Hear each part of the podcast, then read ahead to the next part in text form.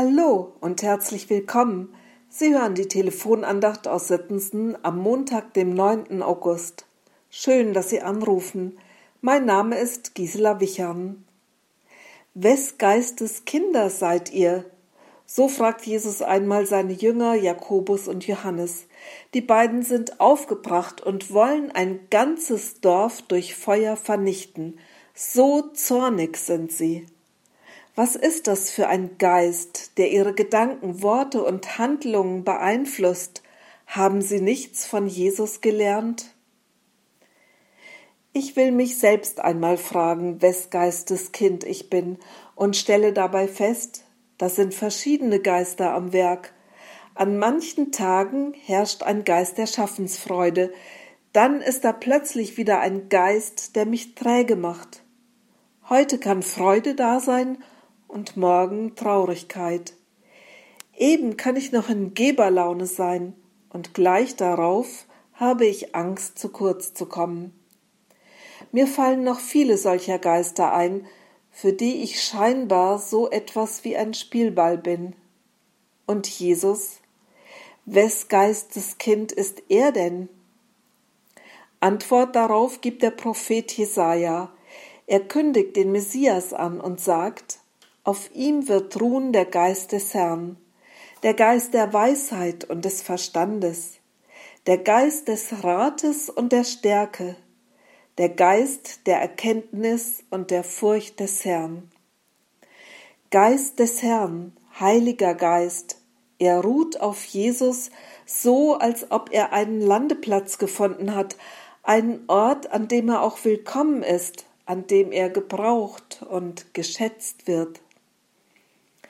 Geist des Herrn, der Weisheit schenkt, Weisheit, die richtigen Worte zu finden und schwierige Situationen erfolgreich zu meistern, Weisheit, die aus dem Herzen kommt und zu Herzen geht. Geist des Herrn, der ein Verständnis schenkt für Gottes Handeln, der ein Verstehen von Gottes Wort bewirkt und eine weite Sicht ermöglicht der dem Ratlosen mit gutem Rat zur Seite steht, der bei den richtigen Entscheidungen spürbaren Frieden schenkt. Geist des Herrn, der Stärkende, der Starkmacher, Versorger der Schwachen mit Gottes Kraft, zuverlässig, treu, einfach stark. Geist des Herrn, der um alles weiß, der sein Wissen leise in unseren Alltag hineinflüstert, ganz plötzlich Erkenntnis schenkt, mit Treffsicherheit überrascht und Verborgenes aufdeckt, der uns sprachlos werden lässt, wenn wir an die Größe und Schönheit, die Herrlichkeit und Barmherzigkeit Gottes denken. Wes Geistes Kind seid ihr? So fragt auch der Liederdichter Alois Albrecht. Wes Geistes Kind seid ihr? Sind eure Gedanken, eure Pläne? Es wird sich zeigen, ob ihr im Namen Jesu gekommen seid. Wes Geistes Kind seid ihr? Sind eure Gespräche, eure Worte? Es wird sich zeigen, ob ihr im Worte Jesu zu Hause seid. Wes Geistes Kind seid ihr? Sind eure Programme, eure Ziele. Es wird sich zeigen, ob ihr vom Kreuze Jesu gezeichnet seid. Wes Geistes Kind seid ihr? Sind eure Probleme, eure Fragen?